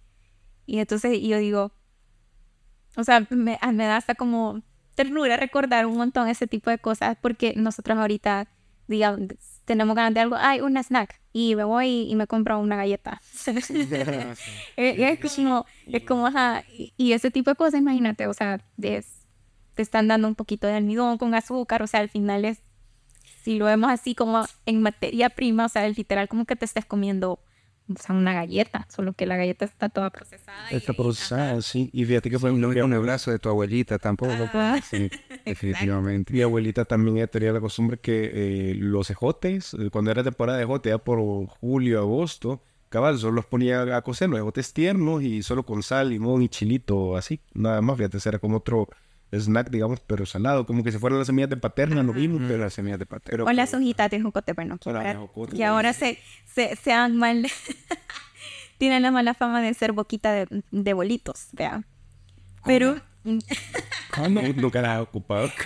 No, no, o sea, Eso jocote tomarlo. con limón. Mira, fíjate que, por ejemplo, Súper rico eso. mira, y otra cosa que también solo he visto en Chalate eh, es el fresco de jocote, fíjate. ¿De qué? Fresco, el fresco de de jocote. Pero- hecho fresco, o sea, se lo ponen las gotitas de limón, azuquita y es en la licuadora. O sea, realmente bastante rico también, fíjate. Y el de papaya verde no he probado. Mira, es, eh, fresco. Sí. No, fresco no, no, lo he probado. No, no. Ahí en Chalate lo que sí venden y es bien común es la papaya verde rallada con limón, chile. Ah, sí, sí, rico, sí, sí, sí. Sí, sí, pero fresco. Pero fresco, ah, no. Ah, pues así como que fuera una mangoneada líquida, digamos. Porque como la papaya verde es como acidita, vean. Ah, sí, sí, sí. sí. Ajá, entonces le ponen como un poquito de, de, de chilito y la sal y el limón. Qué rico. Queda como una limonada, digamos. Así un poquito picante. Por eso sí es rico. Ah, yo tampoco nunca lo había probado. Y fíjate que eso es como de las cosas que cuando uno nos preguntan de la gastronomía salvadoreña son como cosas que están como paralelas o ahí por la tangente, pero que son cosas que tal vez de repente se hacen solo acá, pero las dejamos como desapercibidas. Creo que quizás las pupusas en ese sentido, yo las amo y todo lo demás, pero se han llevado como todo el, el protagonismo.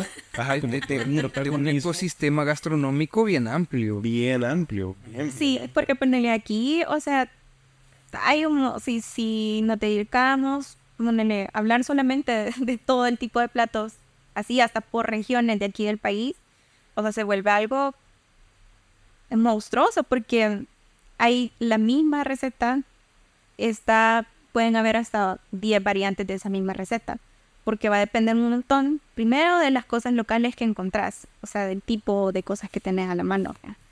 y los y las y las técnicas de cómo se cocina porque unas abuelitas quizás les gusta más que las cosas eh, lleguen a su punto de ebullición hay otras que no prefieren que que, que digamos el, el- los líquidos sean menos y allá sí le ponen un litro de agua y aquí le ponen solamente una taza de agua o sea es un universo completo ¿verdad? de cómo al final se prepara como cada uno de esos platos Sí. Fíjate que también, eh, perdón, solo quiero agregar, mi abuelita tiene otro método de, de cocina que también lo he visto que se ocupa un poco en, el- en la zona occidental de Honduras, que es que ellos le dicen rescoldar, que es cuando vos es, tenés la hornilla ahí, ¿verdad? tenés toda la ceniza caliente, con las brasitas y todo, y envolvés, por ejemplo, generalmente he visto que suelen ser pescado, pepechas, cosas así, con tu limón, tu ajito, cebollita, no sé qué, le haces como la, el jengibre, le pones también.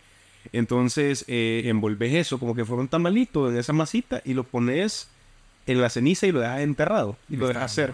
Y lo dejas hacer. O sea, y ya después venís, lo sacas y eso. fíjate. Se, se escucha tan delicioso, no sé por qué. Fíjate que es bien rico. O por ejemplo, ahí en Chalate también veo que, pues, voy a decir, "Gore, ya la tengo, pero es que es lo, lo que yo más conozco. Sí, chalate. pero fíjate que, por ejemplo, también hacen fresco de masa con jengibre. Nada más. Masa con jengibre. Sí, masa con jengibre, nada más. O sea, masa de maíz. Es ir a darse una vuelta a chalate. Mira que rico. Ajá. Mira qué rico. Y es otra bebida que se hace solo en invierno porque casi que solo en invierno hay jengibre, ¿verdad? En verano se, se seca todo. Sí, sí, sí, sí. Bueno, pero o sea, la cebada es literal solo harina con saborizantes. no, no es, no es nada.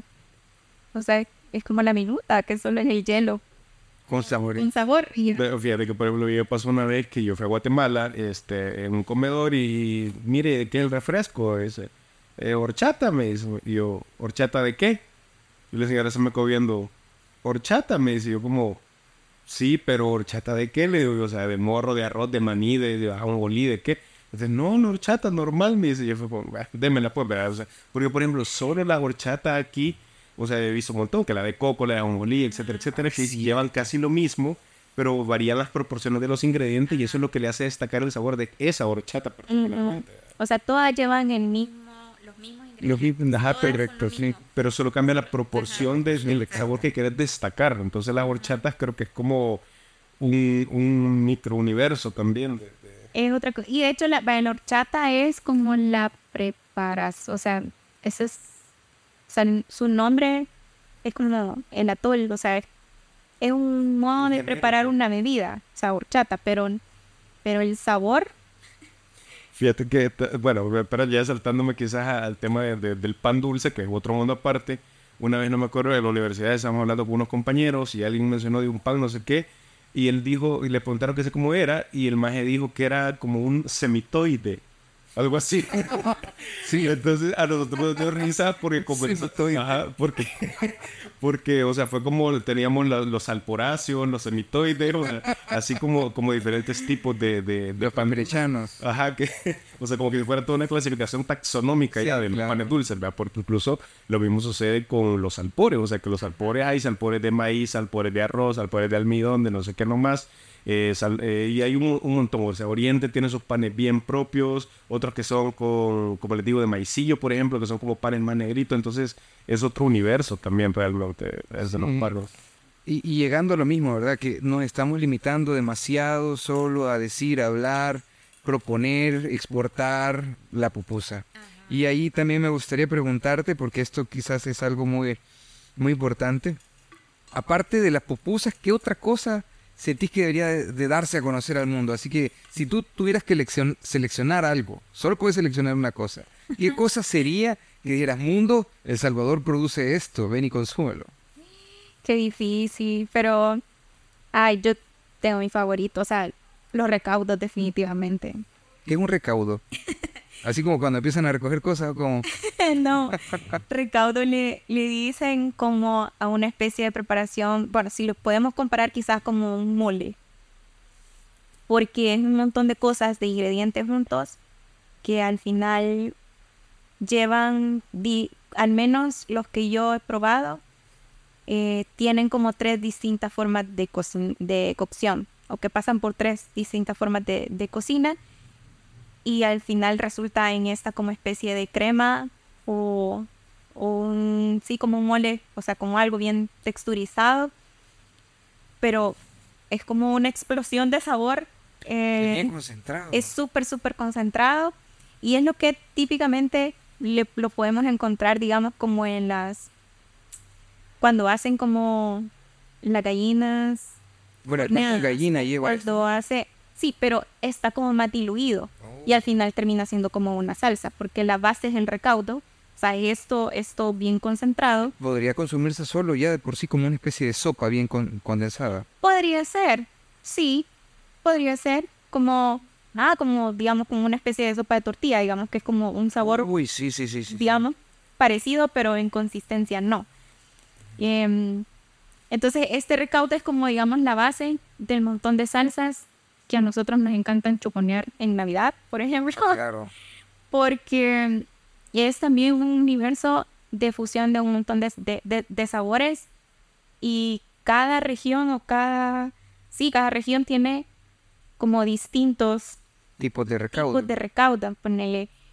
aquí como en la zona como de Sonsonate y todo esto, eso se lo suelen hacer o sea, su base es el caldo de gallina, o sea, lo que sacan de, después de, que la gallina esté ahí quizás unas varias horas cocinándose y le combinan em, como una especie como de salsa o, o, lo que ocupas para la salsa, que son como los tomates, el chile, pero esto ya lleva más porque lleva plátano, chocolate, eh, cerveza. Me interesa. Manzana. o sea, y además de, eso, digamos que es lo sólido, también lleva todo el grupo de especias. Eh, achote, los chiles secos, eh, como el guaje y, el chile pasa. O sea, eso también que está seco. clavo de olor. O sea, como todas estas grupos de especias. O sea, todo eso, las especias los sólidos. El caldo son tres cosas que se cocinan por separado. O sea, las especias, se va, unas se van tostando por separado eh, y después se juntan. Las, los sólidos, eh, hay unos que se trituran y se van poniendo en el caldo y hay otros que se sofríen y después se echan como al caldo. Después estas tres cosas se juntan, se muelen y ahí lo dejas ya como en un fuego súper, súper lento. Para que se deshidrate. Para, para que todo se fusione. Ah. Y, lo, y lo moves, y lo moves, y lo moves. Y ya, y aquí está como un secreto de abuelita, digamos, que para un buen recaudo, donde decía, me decía mi abuelita, era em, aquel que ya dio los tres herbores. Y yo era como, cuando estuve haciendo con esta investigación, yo decía... Suena así como, no sé, hacer tipo de Señor de los Anillos. Y yo como, bueno, los tres herbos. Y ella se refería a que cuando llega al punto de, de ebullición y saca la burbuja de en medio, o sea, cuando tenés como, como eso eh, está bien Espérate, sólido. me estás diciendo que la parte del centro de la cacerola... O sea, eh, hace la burbuja grande Ajá. porque como está, digamos, pasó bastante tiempo así en, en fuego muy, muy lento. O sea, la ebullición no se da de forma Instantánea. Ajá, sino que es como, como lento, lento. ajá. Entonces se suele hacer la burbuja en el centro. No se hace, sí se hacen las orillitas, pero la Sí, sí, burbuja ajá, más grande es en el centro. Entonces ella siempre nos decía, vaya, se tiene que fijar. Cuando crece la burbuja, inmediatamente le quita el fuego. No deje que la burbuja explote, sino que la burbuja crece. Entonces la burbuja volvía otra vez y vuelve a encender el fuego y otra vez. Y hacer por tres veces. Y en el tercero la deja que la... Y dice, y en el tercero usted deja que la burbuja explote y ya el recaudo Ya está listo. ajá. My God. Pero, Qué increíble. a nivel- Ceremonia. fíjate, pero a nivel, o sea, parece como un ritual. No, de eso. hecho yo iba a decir así, primer, primera parte, la comunidad del anillo, la segunda parte, las dos torres y, y la tercera parte, los tres herbores. Harry Potter y el recaudo de los tres herbores. Pero, pero al final, ya buscando ya una forma técnica y de comprender a qué se refería, por qué teníamos que hacer esto, y es porque dice que la ebullición, cuando un líquido llega a ebullición, pero eh, ponele si tiene sales o si tiene algo que acelera la ebullición o, o o la, o la- hace más lenta, entonces la fusión de, de todas las moléculas eh, es diferente. Entonces tiene sentido de que ella busque ponerle que el vapor, o sea, que no suelte, porque en todo eso las moléculas todavía siguen eh, uniéndose unas con otras. Hasta que ya llega como hasta que llegó al tercero, es cuando la fusión está completa y todo el sabor, o sea, nada te va a saber diferente en ningún nivel. Porque ponerle una sopa, eh, cuando vos se la empezás a tomar, La parte de arriba la no parte sabe de igual. arriba no sabe igual con la de abajo, pero un cierto. recaudo, todo te sabe igual y rico. Y la intensidad se mantiene en todo, pero es por, por, por ese Por enlace ese de... tercer Ajá. amor. Entonces, Interesante. es bien, o sea, mira, me que en realidad me costó encontrar... no, de hecho tiene bastante, bastante sentido porque fíjate que en, en varias, digamos, en varios, varios procesos este, de enfriamiento y calentamiento en ingeniería para ciertos materiales, este, a la velocidad con la que, por ejemplo, se calienta algo, no es tanto el asunto, sino con la velocidad en la que se enfría, porque esto puede cambiar, digamos, que la composición molecular en la que se enfría. Y, y, por ejemplo, el Gorilla Glass, e- es- esa es la forma en la que tengo re- recuerdo que se, se, se hace, que es que se, se lleva a cierta temperatura y se enfría a una velocidad más alta de, de- de la normal y esto produce una estructura eh, molecular que lo vuelve más fuerte, más sólido. Muy interesante. Entonces sí, y cabal Glass, decía, recaudo. y metes, o sea, metes la cuchara Ajá. y el recaudo te tiene que, o sea, sí tiene que haber Una especie de, densidad, de, ajá, de- de- de se siente densidad. viscoso. O sea, sí se siente, sí. Entonces, eso básicamente es, digamos, la base de la salsa, de que si vas a hacer, eh, no sé, una fritura de algo y le pones eso, o sea, al final, eso es como la, como lo que ahorita conocemos nosotros como la pasta de tomate que te venden enlatada, pues. Ay, ay, ay. Que esa la ocupas Sí, para esa- absolutamente todo. Ajá, y, y, y en todas las partes de la lata viene con la misma textura. y- Ajá, ay, exacto. ay, ay, Entonces, Interesante. Eh, eh, o sea, para mí, que el recaudo, o sea, que, que vos como salvadoreño digas como no, que vos no has probado los recaudos de mi país. O sea, se ponen de tú a tú con los moles. O sea, porque de verdad eh, hay variedad y cambia según lo que les decía la región. Vaya, ahí he probado los que hacen con caldo de, em, de las aves, o sea, de gallina, de pato y, y de cerdito. Y tengo entendido que en otras partes la base, el caldo es eh, de mariscos, es de pescados. Ajá. Y entonces... mira que, que bien, bien complicado esto porque tampoco es como que, que la gente, o sea, el recaudo vagamente uno lo escucha cuando no está en el mundo de la cocina, pero de pronto es quizás lo que le da el sabor por ejemplo, la yuca frita, ¿no?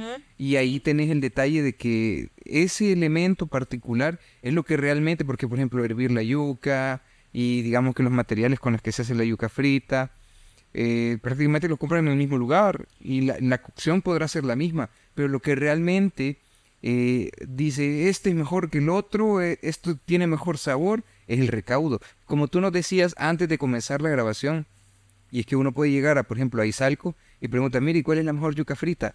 Ah, no. Todos se van a pelear. Sí, correcto. Y el recaudo, precisamente. Sí, sí, o sea, de verdad, las, digamos, por ahorro quizás, o por masificación, cuando tenemos un negocio de una yuquería o de algo así, o sea, ya hablando a nivel de, de, a nivel operacional, digamos, de, de hacer ese tipo de, comida, sí, el recaudo te sale carísimo, porque mm, líquido, o sea, solamente es el, litro o, o, el medio litro que sacaste del, de, lo que estabas hirviendo, o sea, del, pollito, la gallina o lo que sea. Y ya hacerlo de esa manera, eh, o sea, no lleva más, sea, más agua, no lleva. Y que las especies sean, unas tienen que ser frescas, otras tienen que ser secas, pero secas de cierta temporada, porque si es muy seca, de que ya tiene mucho tiempo, también el sabor cambia, entonces, digamos, tener como hacer una cadena, digamos, para, para hacer los recaudos, sí se vuelve a nivel de costos muy elevado. Entonces, por eso la mayoría se queda con el nivel de salsas y decimos, pero al final termina siendo, la base siempre termina siendo como como el recaudo. Y el proceso también que realmente es bien demandante, o sea, este, que tienes que estar pendiente, que la temperatura, que tienes que tener la olla ideal para que pase el fuego ideal para que pase eso, que no en todo tipo de cocina lo puede hacer también, entonces es bien complicado. Ajá, entonces sí, yo, yo diría que... el recaudo. Sí. Ok. Y, y, son varios, como tú dices, por cada zona debería, debe de haber algún tipo de, sí, sí, definitivamente. O sea, es como yo solo he probado esos eso poquito, pero definitivamente sí, hay más. Ok. Bueno, mira que ya vamos terminando el capítulo, ya vamos cerca de... Ya medio hombre. sí, definitivamente. Me gustaría preguntarte este, si nos podrías regalar algunas recetas de supervivencia, algo que vos digas, que esto sale, sale rápido. Mira, ponele, este, soy, soy foráneo, soy foráneo, he salido de San Salvador y estoy en el lejano oriente de El Salvador y pues estoy viviendo, digamos que en, un cuartito y tengo ahí acceso a la cocina, pero no tengo mucho tiempo y la creatividad no me da para poder hacer un, platillo. ¿Qué, me recomendarías tú? Así, por ejemplo, tengo microondas, un air fryer, una cacerola, este aceite y, y mucho valor. Ay, mira, es difícil, pero mira, diría quizás el, el que yo veo fácil en un microondas, que solo te va a durar cuatro minutos, es si tenés unas tus dos papitas ahí, las pelas, las cortas así bien delgadito, y si tenés algún queso, alguna crema, o sea, le, vas así como una lasaña, la papita, el queso o, lo, con lo que lo quieras rellenar, incluso hasta con un poquito de mayonesa o, o algo así, vean, y haces las capitas. Y ya, lo metes al microondas Cuatro minutos. Cuatro minutos, pero le ponerle agüita, o sea, que sea, que sea, tratar que sea un plato hondo, donde le puedas poner un, poquito de agüita, quizás como una media taza, o dependiendo qué tanta papa tengas, y la metes ahí unos cuatro minutos y ya. Eso te queda como un capiadito de, papa instantáneo. Rapidito. Así rápido. De ahí, no sé, cosas con pan francés. A ver, ¿cómo qué? Vale, si tenés algún pan francés por ahí, mal puesto, digamos. ya, mal puesto. ya le está saliendo hongo. ah, pero depende, fíjate, porque vaya, si hay pan francés que ya está súper duro, lo que puedes hacer es rayarlo, como que estuviera rayando quesos, no es un rallador, vean. Lo rayas hasta que tengas polvo de pan.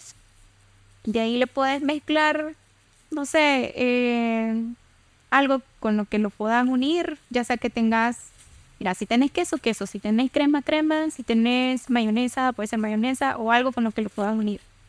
Y hago así como una masita. Haces una masita y de ahí ya sea que lo metas en un hornito o hagas bolitas y las pongas en aceite y las freís. Así tener una comida. ¿En serio? Sí. Sí. O sea, eh, eso es bien extremo. Sí, mira, que, que yo, yo- Fíjate que una vez, este... Eso fue una experiencia de, de... ¿Qué qué te puedo decir yo? Que me cambió la vida. Éramos cinco personas. Estaba yo en una comunidad de foráneos. Ya en varios capítulos he hablado de mi experiencia en estas tribus sociales que, que nosotros llamamos foráneos. Chalnatecus fue un, un foráneo por Estuve bastante ahí, eh. tiempo. Entonces, este... Me acuerdo que éramos cinco y solo teníamos un presupuesto como de tres dólares para hacer el almuerzo y seguir estudiando. Y íbamos a parcial en la noche. Entonces, este, fuimos a la tienda, compramos maruchanes, compramos esto, les pusimos con poca agua, les pusimos, este, eh, salchichas y queso aquí. Y la verdad es que, que- que con tres pesos y, logramos comer entre todos bien. O sea, si me lo preguntas a mí, fue un milagro. Incluso, este, nos sobró para comprar un- unas cuantas tortillas. O sea, media tortilla cada uno. no, pero sí, vaya, va- también con las tortillas puedes hacer cosas rápidas. Por ejemplo, em, bueno, pero eso quizás un poquito más como de mamá que no, que ya no sabe qué hacer de, de, de almuerzos. Em, Yo soy Ponele- una mamá que no sabe qué hacer en el almuerzo. ponele, tenés una libra de carne molida Ok. y tenés un montón de tortillas. Aceite de trufa. Entonces, entonces cortas la tortilla en cuatro partes, así, palitos larguitos, y solo le pones así, agarras la, la, la, la carne molida, o sea, la sazonas como vos querrás. Para que te abunden, le puedes poner eh, papa o le puedes poner tomatito o así, ya, para que la carne se haga como más. Uy, ya sé qué estás diciendo tú. Son las croquetas, las famosas croquetas de, de, de carne. Ya las, ya las he Ajá, esa es por, por pura sobrevivencia, porque literal una media libra de carne te alcanza, te sale un montón de croquetas. Así que en abundancia es, eso puede funcionar. Y ahora ya, y esto me queda guardado a mí para poder intentar sobrevivir algunos, algunos días. Bueno, entonces vamos al cierre. Rápidamente, tus tres recetas favoritas o tus tres, eh, digamos, comidas favoritas de la gastronomía salvadoreña. Ya dijimos el recaudo. Ah, sí, definitivamente. El recaudo y todo lo que tenga que ver con él, o sea, la, la yuquita, lo- los pajes con gallina, em, incluso hasta los huevitos así sumergidos en, en, eso, Ajá, en el- eso. sí, sí, sí. Deliciosísimo. Em, ¿Qué podría decir? Quizás no tanto como recetas, sino que yo diría como sabores. Ajá. A mí me gusta un montón eh, como la amargura de lo que ya estábamos hablando de, de- de las cosas. Entonces, a mí sí me das, o sea, la flor de isote, el, el, el, el oroco, las pacas, o sea, todo, que, que tenga como esa amargura rica. Yo de verdad lo disfruto un montón. yo igual. Sí, o sea, de verdad es algo, es algo súper, súper rico que yo diría como... Y combinarlo así como de repente hacer alguna salsita agridulce y ponérselo. O Así tipo, yo debería de sacar pacaya, perdón, gorito sabor pacaya, una cosa así. sí, ajá, como, como, como. Sí, ¿por qué no? Em, sí, definitivamente como el amargo, es como el amargor. Y lo otro favorito es lo picante. O sea, lo que les decía del berro y del rábano. O sea, encontrar eso. O sea, el, el- lo spicy natural. O sea, que, que, que no necesite algún polvo de chile de a saber de dónde, sino que, que ya el, el, el alimento, o sea, naturalmente este, te dé como ese picor. O sea, para mí es como la- los sabores ganadores en cualquier, o sea, y, y cualquier receta que tenga esas tres cosas, para mí, o sea, se van a convertir en mi favorito. Ok. ¿Y tú, Rubén? Mi top 3. ¿Sí? Fíjate que creo que los panes con pollo definitivamente entraría como. Yo por eso no, no, no, no tengo fin. Eh, ya de ahí, por ponerte el segundo, creo que definitivamente metería quizás la mariscada. Yo soy un poco más mainstream, no, no tan, no tan así como la... O sea, la mariscada me gusta un montón. Y quizás como tercero, para no mencionar las pupusas, porque definitivamente sí me, me, me encantan, los tamales de chipilín con queso. Me encanta. Mira, o sea, yo con eso es otra cosa que yo no, yo no doy fin. Yo no doy fin. O sea, es como me pones uno y eh, ya no hay retorno. O sea, me encanta. ¿no? Ok. Sí, la verdad es que los tamales de chipilín con queso son... Dios. Cuando tiene una salsita. Ah, sí, los bisques con salsa roja, qué rico. Ah, Dios, me está dando hambre de nuevo. bueno, ¿qué podemos hacer como para poder ir, este, digamos que apoyando a esto de, de estimular la cocina salvadoreña? No hablo de tanto de preservar, ya dices tú que, que hay que regresar a las raíces, pero me refiero al hecho de cómo podemos nosotros, este, tal vez digo, buscando estos lugares donde producen comida propia, pero cómo, cómo podemos contribuir nosotros, los que, los que somos profanos a la cocina, los que, que, que practicamos esta, esta aberración conocida como cocina de supervivencia, ¿qué podemos, qué podemos hacer nosotros? Quizás es más como trabajo, eh, trabajo interno, o sea, como siempre preguntarse, como de, mira, uno se vive cuestionando un montón de cosas de sí mismo, ¿verdad? Entonces, ¿por qué no también decir, bueno, o sea, y lo que yo estoy comiendo, o sea, como por comer o, o de verdad, o sea, me merezco comer cosas ricas? Entonces, empezar por ahí y, y empezar a encontrar como esas cosas ricas, o sea, sí, que sea como lo más local posible. O sea, ponerle si das cua- no, no que le vas a ir a comprar a la señora los pastelitos siempre, sino que eh, algo más profesional, ponerle. Tener como la curiosidad de, sí, ya sabes cuáles son los restaurantes ricos de aquí del país, pero la mayoría son cocinas francesas, italianas, o sea, son ricos, vean. Pero entonces, eh, quizás más indagar qué, qué cocina está usando qué cosas que te llevan a estos sabores al final nativos de acá, vean. O ponerle si vos ya tenés un lugar favorito de pupusas y por qué no descubrir otro lugar favorito, o sea, ir como tratar como de, la apertura de, de, de, de más cosas, o sea, no, sí está como esto de, ay, es que en Oriente cocinan feo, raro, que no sé qué, pero no puedes decir que es feo o que no lo tienen que hacer si ni siquiera lo has probado. Correcto. Entonces, es como tratar de, de ¿cómo es? De, de no hablar desde el desconocimiento, sino que de verdad y De, y explorar, Pues, sí, sí. correcto, correcto. Porque como... Y también creo que ser- serviría un montón eh, que hasta lo, lo hagamos como por nostalgia. O sea, si mi abuelita, eh, me acuerdo que me hacía esto, eh, pues si vos no cocinas y no lo puedes replicar, pero al menos encontrar un lugar donde, ¿Dónde se puede donde se, se pueda y, y, y- y puedas como esto de me merezco comer rico o por la simple nostalgia, o sea, abrirte como, como, como a conocer, vea, todos estos nuevos sabores. Sí, sí, sí, totalmente como- de acuerdo. Fíjate que yo probé hace quizás unos meses tamales de costilla de cerdo. Ah. Y qué rico. O sea, no son como los nacatamales de Nicaragua, pero qué delicioso es. No, pero aquí, vaya, en Santa Tecla eh, hay un lugar famosillo que te hace tamalitos de cerdo y son los tamalitos de cerdo que quizás más ricos, o sea, de verdad son súper deliciosos. Y un montón de gente se admira porque me dice, ay, no, tamales de cerdo. Y es como, es que no lo has probado, ¿ves? Como, ajá, o sea, o se imaginan que es literal el chicharrón metido en, en la masa. Y es Es que a la gente le hace falta el open mind, ¿no? Sí, para la comida realmente. Ah, entonces sí, o sea, es como exploración y también apoyo, o sea, apo- apoyo local, porque, mm, o sea, sí, eh, no sé, sí, mira, sí hay restaurantes súper ricos, em, pero también preguntarse, o sea, ¿qué, qué- qué- qué están haciendo estos restaurantes? Eh, o sea, ¿qué sabores me están ofreciendo? ¿Vea? Y es como, vaya, si ya probaste los restaurantes franceses e italianos, entonces también date la apertura de, de probar como todos estos sabores. El comedor de mamachus y cosas claro.